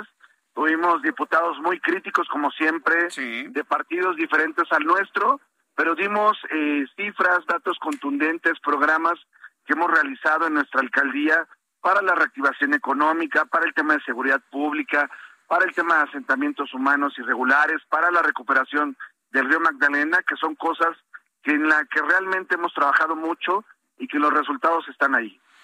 Ahora bien, eh, ¿cómo ha sido todo este tiempo, estos, estos primeros meses de administración, de trabajo, tomando en cuenta pues las condiciones como se habían administrado las cosas antes en Magdalena Contreras? ¿Qué fue lo que le planteó a los legisladores? Mira, la verdad es que fue una, ha sido una administración. Llevamos prácticamente casi ocho meses eh, en la administración, eh, muy complicada al inicio, con una mala entrega-recepción, como ya todo el mundo lo conoce, y que, presentamos grandes retos de ejercimiento de presupuesto eh, de octubre a diciembre del año pasado con el tema, y fue un tema muy tocado en esta comparecencia, el tema del presupuesto participativo. Hay una diputada, eh, Xochil Bravo, me parece que se llama, mencionó claramente que hoy los diputados están replanteando foros para ver eh, cómo pueden corregir los errores que se cometieron en la ley de participación ciudadana, en esto de los presupuestos participativos, que nosotros nos enfrentamos llegando a la administración en un reto de ejercer proyectos atrasados del año 2020 y del año 2021. Ejercimos dos años en prácticamente tres meses. Entonces, estos retos que implicó el ejercimiento del presupuesto participativo, te hablo más o menos alrededor de unos 100 millones de pesos para Magdalena Contreras, pues fue un gran reto poderlo sacar adelante en tres meses. Nos fue muy bien porque también tuvimos una muy buena comunicación con el gobierno de la ciudad, con su Secretaría de Finanzas, para el ejercimiento de este presupuesto. Y hoy son proyectos que ya están ejecutados, que están funcionando, que los ciudadanos están recibiendo los beneficios de estos proyectos como las cámaras de vigilancia en Magdalena Contreras y que bueno, se plantearon este tipo de dificultades al inicio del gobierno y también comentamos mucho lo que hemos hecho en materia de seguridad, cómo hemos ido a la baja en Magdalena Contreras en la percepción de inseguridad. Llevamos tres evaluaciones del INEGI de manera consecutiva a la baja y eso es algo para nosotros muy importante y logramos volver a posicionar a nuestra alcaldía en los primeros tres lugares de seguridad en la Ciudad de México. Somos las alcaldías con menos índice delictivo, Coajimalpa, Milpalta y Magdalena Contreras.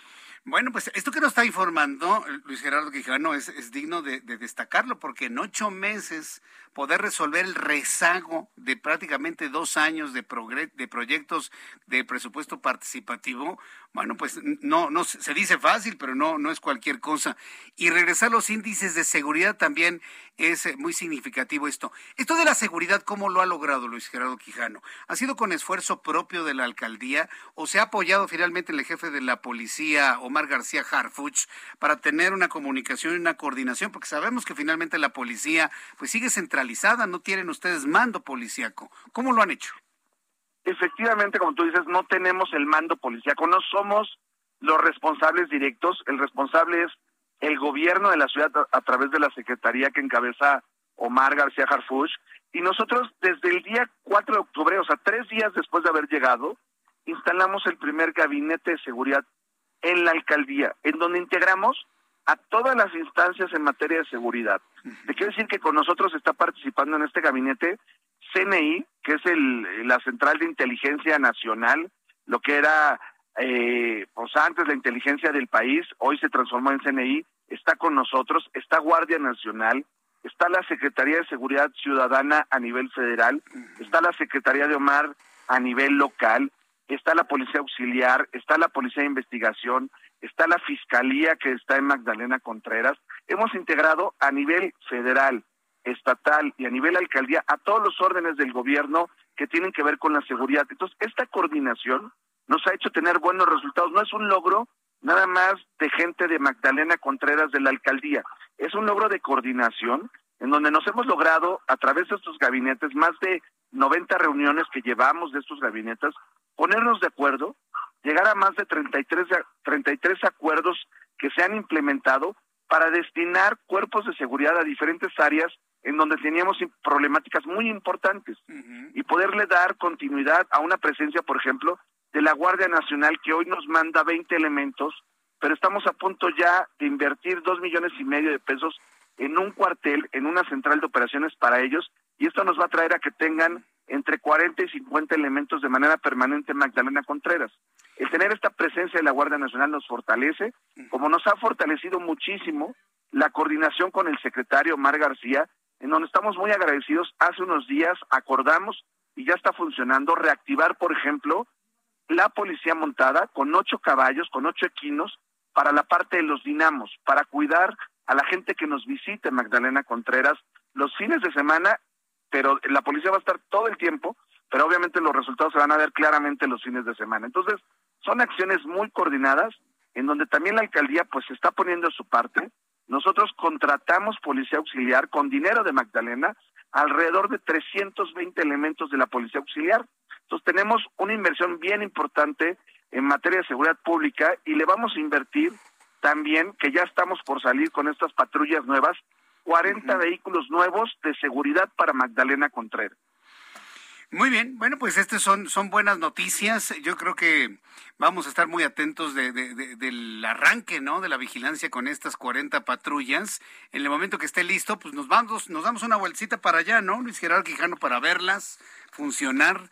Y bueno, pues estaremos en comunicación siempre con usted. Pues felicidades por esta comparecencia, felicidades por esta comunicación, porque nos da el ejemplo de que no importa el partido, eh, la ideología, sino que se tienen que coordinar todas las instancias de gobierno local con la alcaldía, el gobierno federal. Eso va en beneficio de los gobernados y habitantes en Magdalena Contreras. Felicidades por esa comunicación que tiene, ¿eh, Luis Gerardo? Por supuesto. A ver, es un trabajo en equipo. Quien quiere tener resultados positivos, bienvenido en Magdalena Contreras. Quien quiere destruir, ese lo hacemos a un lado, no importa el nivel.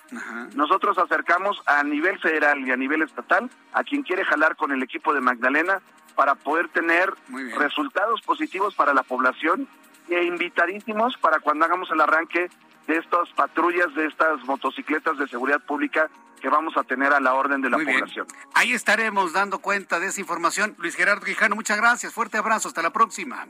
Igualmente, muchísimas gracias, gracias por este espacio para que el auditorio pueda conocer más de lo que estamos trabajando. Gracias, Luis Gerardo, hasta pronto, abrazo. Vamos a los anuncios y regresamos enseguida con más información aquí en el Heraldo Radio.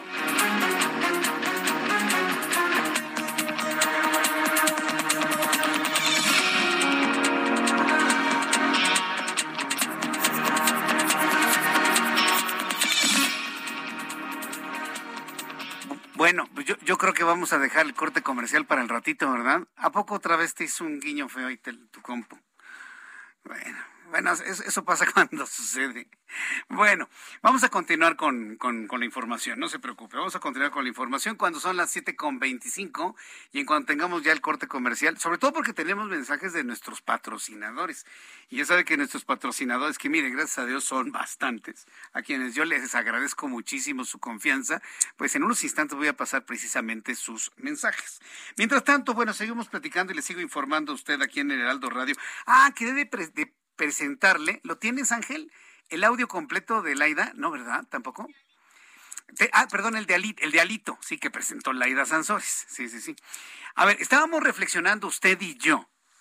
Si hizo bien Laida Sansores en presentar este audio, sí o no. Porque entre se determina si es Alejandro Moreno o no es Alejandro Moreno, ¿sí? Ya hay un distanciamiento entre Morena y el PRI, obviamente. ¿Qué te mando? Vamos a los mensajes. Tú me dices, Ángel. Yo sigo lo que tú me digas. ¿Todavía no? Ah, bueno, entonces vamos a platicar con el público sobre este mensaje. Antes, hace un ratito le mencioné o le presenté el audio chiquito. Vamos a escuchar el audio completo que hoy la gobernadora de Campeche da a conocer, donde supuestamente Alejandro Moreno dice que a los periodistas no se les mata a balazos, sino que se les mata de hambre. Vamos a escucharlo. Oye, mi hijo de puta Alejandro y le voy a meter la madre. Dile que me traiga mi maletín. Yo siempre les he dicho, el hijo puta que se pase ver una verguiza, verguiza, salvaje. Nada más te voy a dar un dato. A los periodistas, hay que matarlos a balazos, papá. Hay que matarlos de hambre, ya te lo dije. E-, ese es el audio completo. Es Alejandro Moreno. Mire, sea quien sea.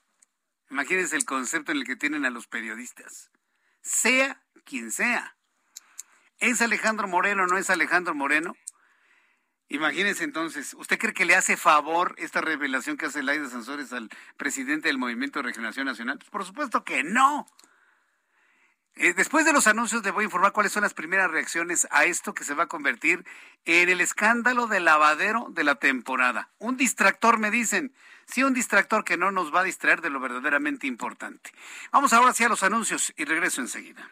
Escuchas a Jesús Martín Mendoza con las noticias de la tarde por Heraldo Radio, una estación de Heraldo Media Group. Heraldo Radio.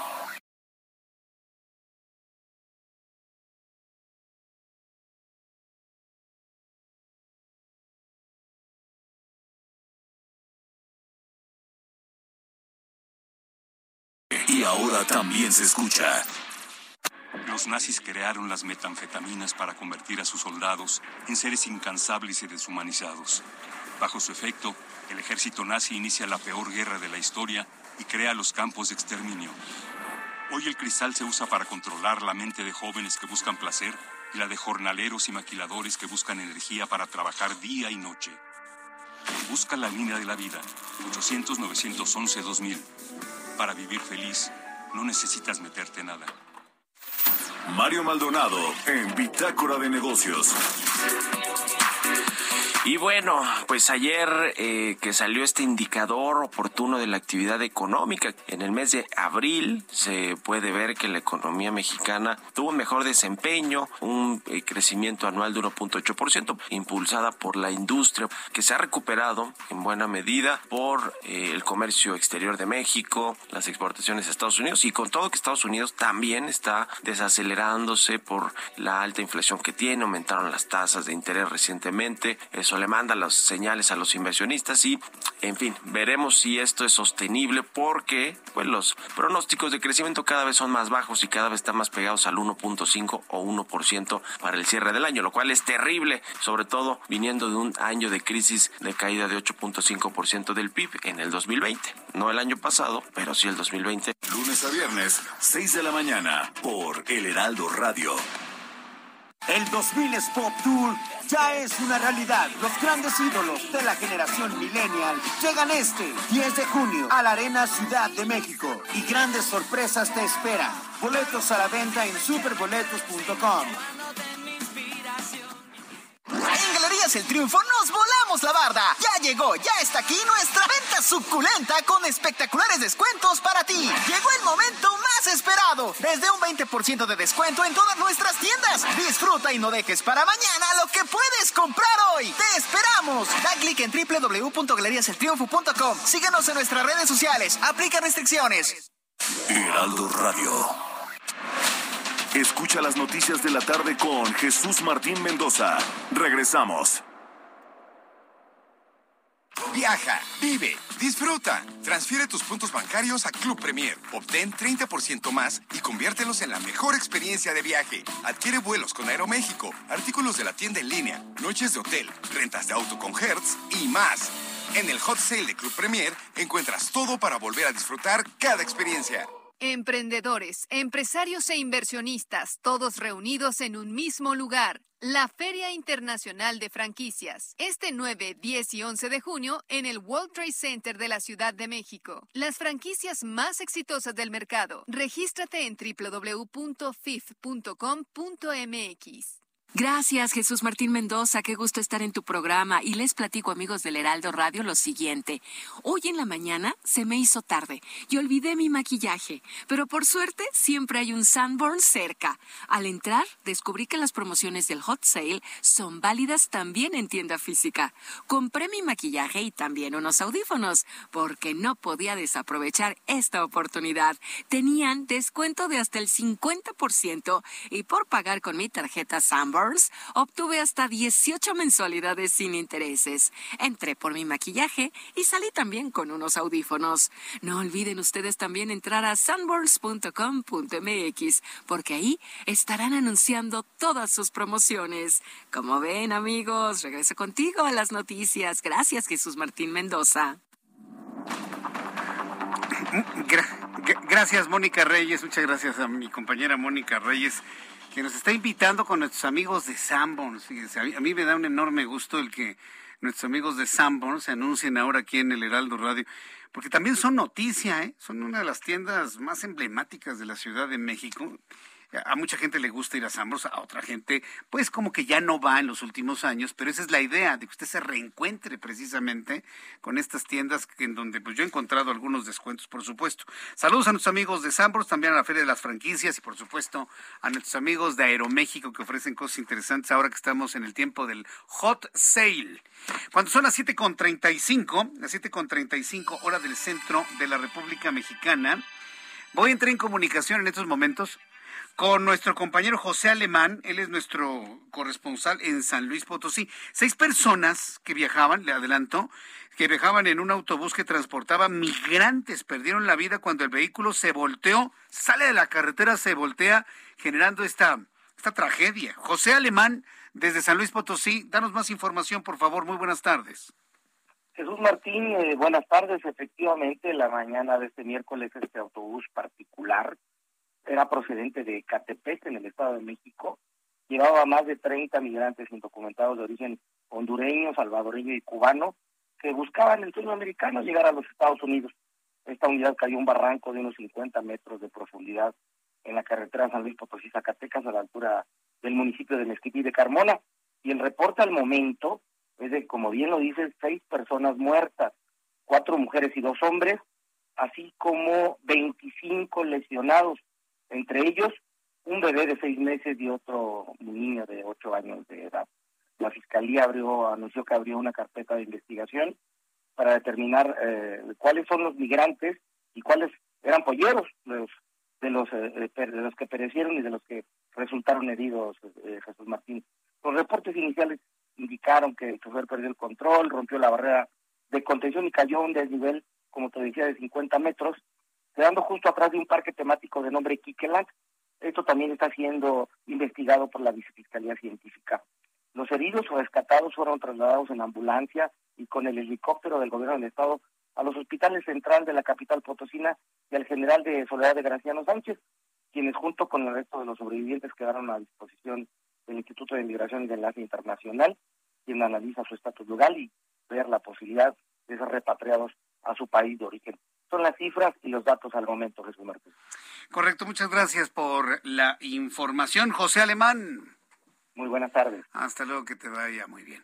Son las 7.37, las 7.37 del centro de la República Mexicana. Alejandro Moreno, líder nacional del PRI, está anunciando que en breve acudirá a la Fiscalía General de la República para eh, hacer una denuncia penal en contra de quien haya fabricado los audios que se le atribuyen. Dice, todos los audios obtienen y manipulan con un sistema de espionaje que nunca se entregó a la Policía Federal y que se robó hoy el fiscal de Campeche.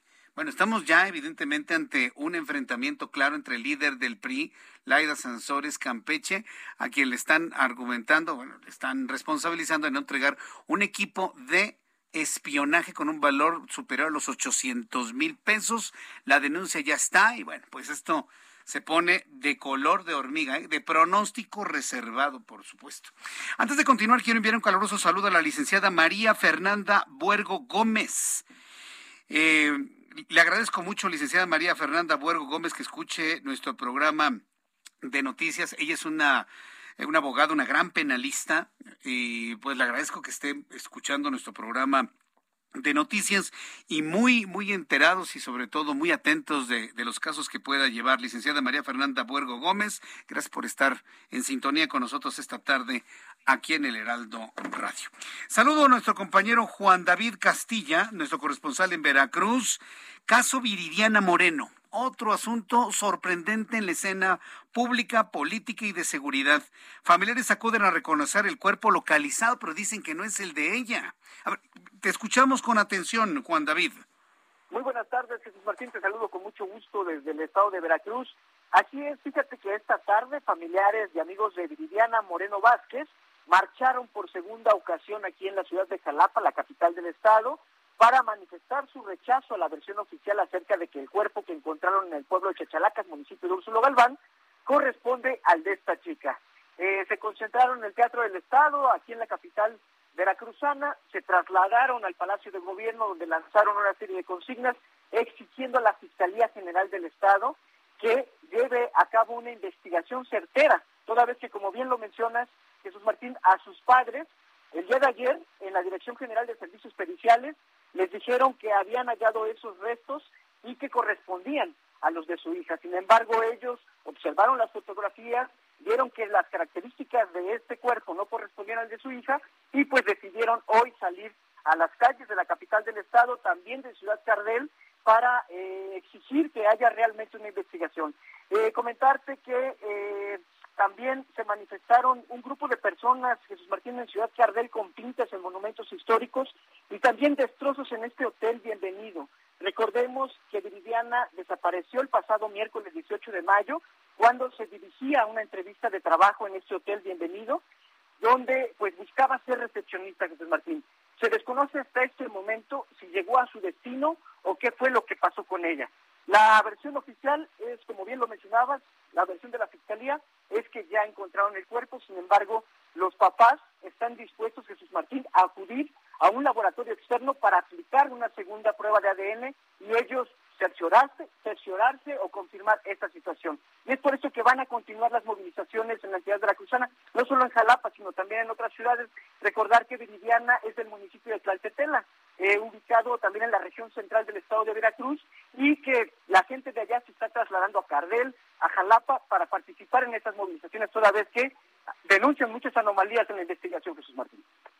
Pues esto me recuerda al caso de Devane allá en Nuevo León, en donde los padres no creen las versiones de la fiscalía y ellos buscan hacer sus propios peritajes. ¿En qué situación estamos? La falta de credibilidad en las fiscalías.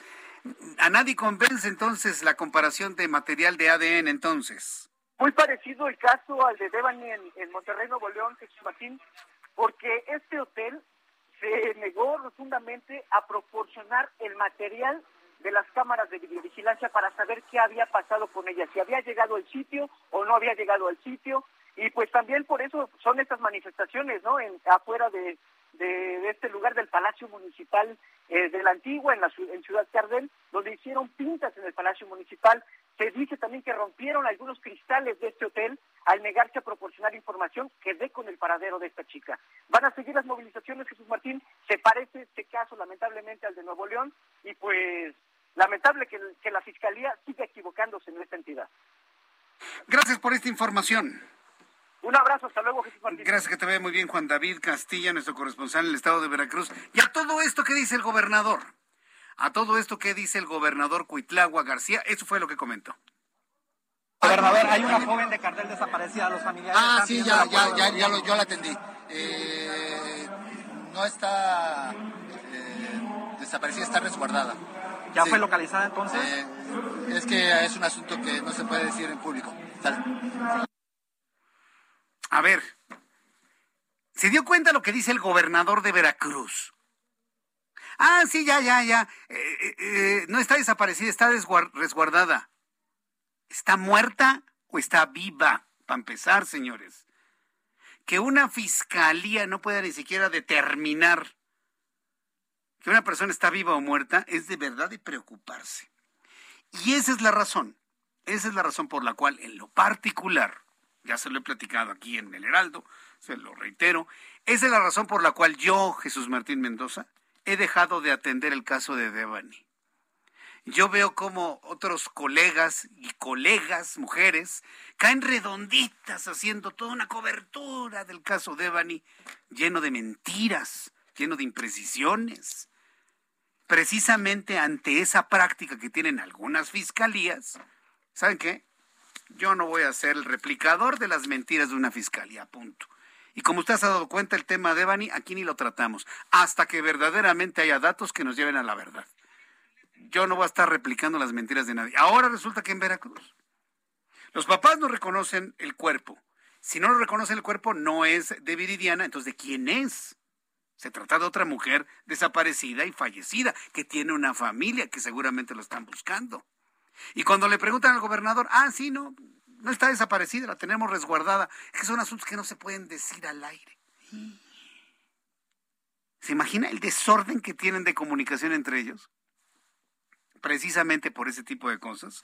Insistimos quienes no nos gusta estar siendo cómplices de este tipo de prácticas en donde se busca, evidentemente, proteger a alguien o a algunos. Eso siempre es la constante en esto. Cuando son las 7.45, hora del centro de la República Mexicana, en la línea el maestro Mario Zuleta, antropólogo, investigador en temas alimentarios. Estimado maestro Zuleta, gusto en saludarlo. Bienvenido. Eh, muchas gracias, Jesús. Un gusto también. Gusto estar este, acá en tu programa. Gracias por tomar la llamada. En, otros asuntos que también nos preocupan, hemos estado hablando mucho de seguridad y otros asuntos, pero ¿qué tal la alimentación? Sabemos que en 40, 40 países del mundo ya vivimos una verdadera crisis alimentaria debido al fenómeno de la guerra entre Rusia y Ucrania. Eh, al borde de afrontar, ya en algunos casos afrontando una, una crisis alimentaria que, que en nuestro continente va, va va a ser también este fuerte porque muchos de los países de Latinoamérica son países importadores de alimentos y como sabemos Ucrania y Rusia son proveedores de buena parte del trigo, de la cebada, del maíz, del aceite de girasol que se, que se consume en el mundo y en esta parte del continente. Eh, en realidad ya, ya hay estimaciones de que, de que en los próximos meses la región eh, de Latinoamérica va, va, va a tener al borde cerca de 13 millones de personas ya con este, inseguridad alimentaria. Es una situación que nos debe preocupar mucho y que sobre la cual deben empezar ya a tomar algunas, algunas medidas. ¿Qué medidas se pueden tomar precisamente para poder mitigar este, esta crisis alimentaria en estas partes del mundo? Eh, bueno, hay este, digamos que la, la crisis en sí se origina porque hay, hay elementos coyunturales como es la, la, propia guerra, también la pandemia del COVID que ha afectado, y también hay temas más estructurales que tienen que ver con, con el cambio climático, ¿no? que afecta a muchos, a muchos cultivos. Entonces, las soluciones también van por ese lado. Hay soluciones que son más inmediatas, ¿no? que tienen que afrontar la, la, la crisis que ya está o que ya se viene en los próximos meses y que pasa por, por tratar de lograr una, digamos, un acceso más equitativo a la, alimentación que ahorita que se está produciendo en estos momentos en el mundo, porque hay, ahora hay un problema que no se está distribuyendo equitativamente. Entonces tenemos, tenemos este, Ucrania tiene grandes eh, almacenes con, con que no puede exportar. Lo que se está pidiendo desde, organizaciones como la, la, el Programa Mundial de Alimentos, la FAO, que se pueda liberar toda esta cantidad, esta carga de, de, trigo, de, cereales que ahorita está prácticamente bloqueada, que podría alimentar a buena parte de la, de la población. Esa es una, es una medida, digamos, más este, inmediata. Junto con eso también está que los propios países debe, pueden este, eh, fortalecerse y a través de bloques poder negociar, negociar como se hizo, recordemos, cuando eh, estuvimos muchos países buscando vacunas y, había que negociar de manera diplomática con otros países del mundo que tenían más. Lo mismo sucede con el tema alimentario. Hay países que tienen stock de fertilizantes, alimentos, con los que también se puede, se debería negociar en bloque o al menos de, de, de grupos de países que para acceder a estos alimentos. Entonces son las soluciones más inmediatas, coyunturales, digamos, que, que, deberían empezar ya a tomar en cuenta los países ya empezar a formar comisiones, este, emergencia alimentaria que, que, los ministerios se organicen y empiecen a gestionar las acciones que tienen que, tomar en los, en los próximos meses. Correcto.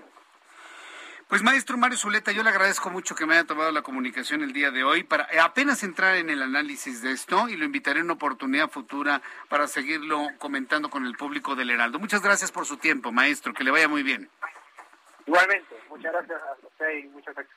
Gracias, que le vaya muy bien. Son las 7.49 en la recta final de nuestro programa. Como todos los miércoles, me da mucho gusto saludar a Mariano Riva Palacio con Bienestar H. Bienvenido, Mariano, qué gusto saludarte. Querido Jesús Martín Mendoza, amigos del Heraldo Radio, muy buenas tardes, noches. Fíjate, Jesús Martín, que vamos a tocar un tema de salud que va de la mano de un problema que presentan muchos hogares mexicanos.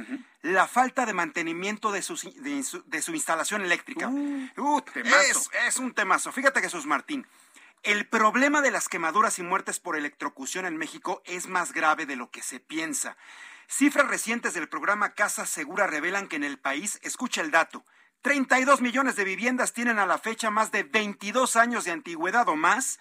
Además, casi 19 millones de viviendas cuentan con instalaciones eléctricas obsoletas sin falta de mantenimiento que son consideradas peligrosas. 20 mm. millones de vivienda. O sea, hay que darle mantenimiento a los apagadores, a los enchufes, al cable, a los A todo hay que darle. ¿Cuántas veces lo dejamos al y se va? O, la, o es una instalación, por ejemplo, mal hecha, incluso desde el proveedor. Me dejas pensando que yo no lo he hecho. Hay que revisarla. ¿Cómo está el socket del Hay que revisarla, porque muchas veces pensamos que porque prende o apaga el foco todo, está, bien, pero pasa el tiempo, se va degradando y esto puede generar algún problema en la instalación.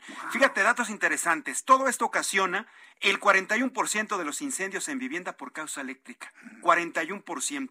Según datos de la Secretaría de Salud de nuestro país, anualmente sufren quemaduras un promedio de 13 mil personas. Quemaduras de diferentes grados, de las cuales el 52.7%, es decir, 8.960, ocurren en una casa en los domicilios.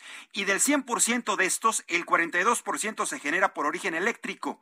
Desafortunadamente, este es un problema que afecta a todos los miembros de la familia.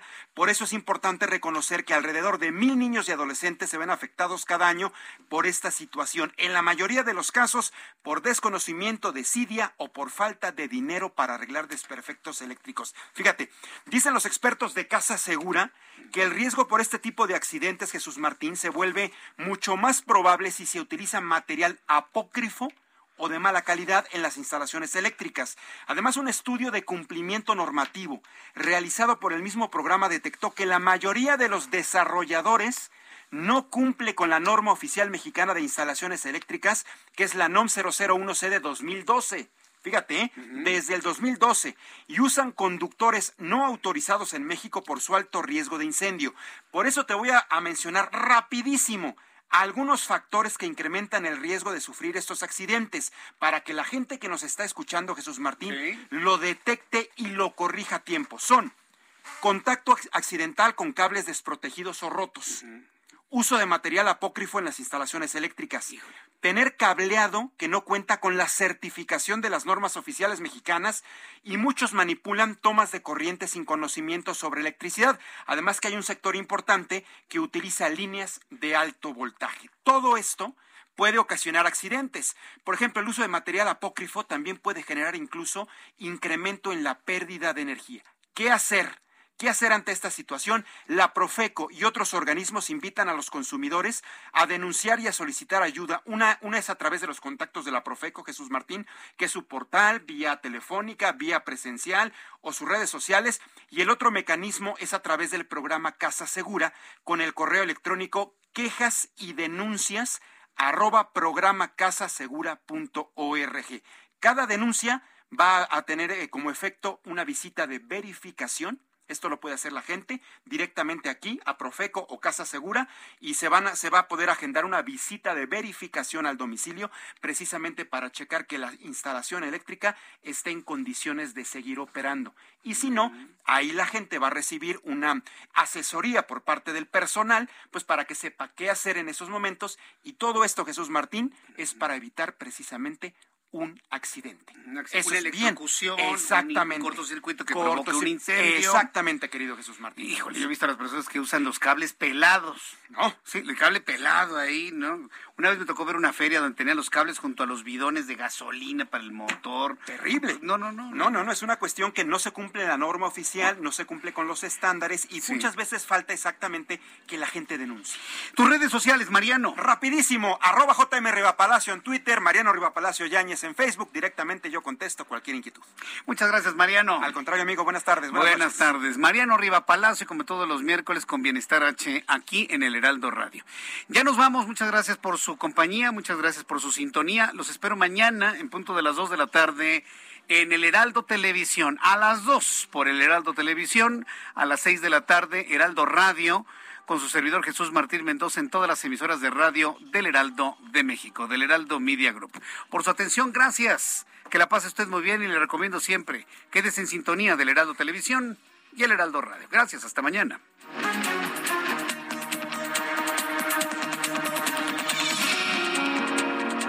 Esto fue Las Noticias de la Tarde con Jesús Martín Mendoza.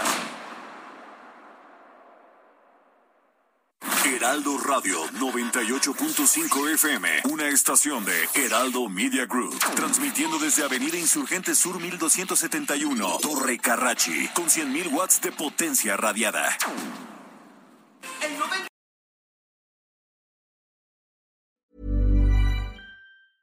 A lot can happen in three years, like a chatbot may be your new best friend. But what won't change? Needing health insurance. United Healthcare Tri Term Medical Plans, underwritten by Golden Rule Insurance Company, offer flexible, budget friendly coverage that lasts nearly three years in some states. Learn more at uh1.com.